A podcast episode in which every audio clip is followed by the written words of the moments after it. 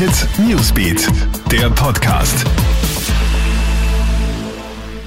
Hey, ich bin's, Madeleine Hofer vom Krone Hit Newsbeat und das ist ein News Update für den Sonntagabend.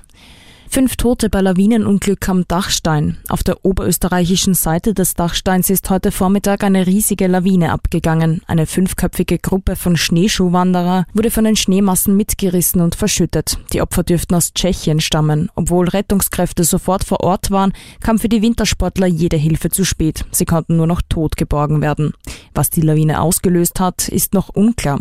Und auch am Großglocken in Kärnten ist eine Lawine abgegangen. Ein 33-jähriger Polizist, der gerade auf einer Alpinausbildung war, ist von den Schneemassen mitgerissen und teilweise verschüttet worden. Er wurde dabei so schwer verletzt, dass er noch an der Unglücksstelle verstorben ist.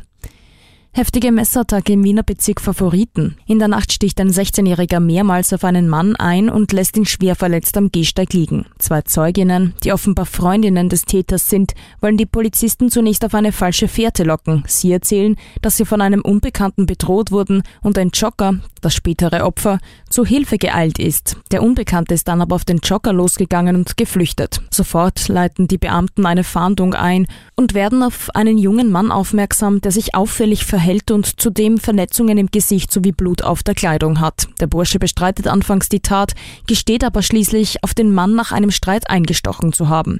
Der 16-Jährige sowie die zwei Freundinnen werden angezeigt und Standing Ovation für Prinz Harry und Herzogin Meghan. Gestern Abend haben die beiden ihren letzten Auftritt als Royals absolviert. Bei einer Benefizveranstaltung für Militärangehörige wurde das Paar noch einmal von den Anwesenden mit Standing Ovation und tosendem Applaus empfangen. Ende des Monats ist dann aber Schluss.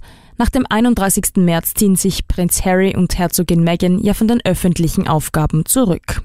Ja, das war's dann auch schon wieder. Aktuelle Stories gibt stündlich im Kronehit Newsbeat, online auf kronehit.at und in diesem Podcast. Wir freuen uns auch, wenn du unseren News-Podcast auf allen Plattformen abonnierst. Kronehit Newsbeat, der Podcast.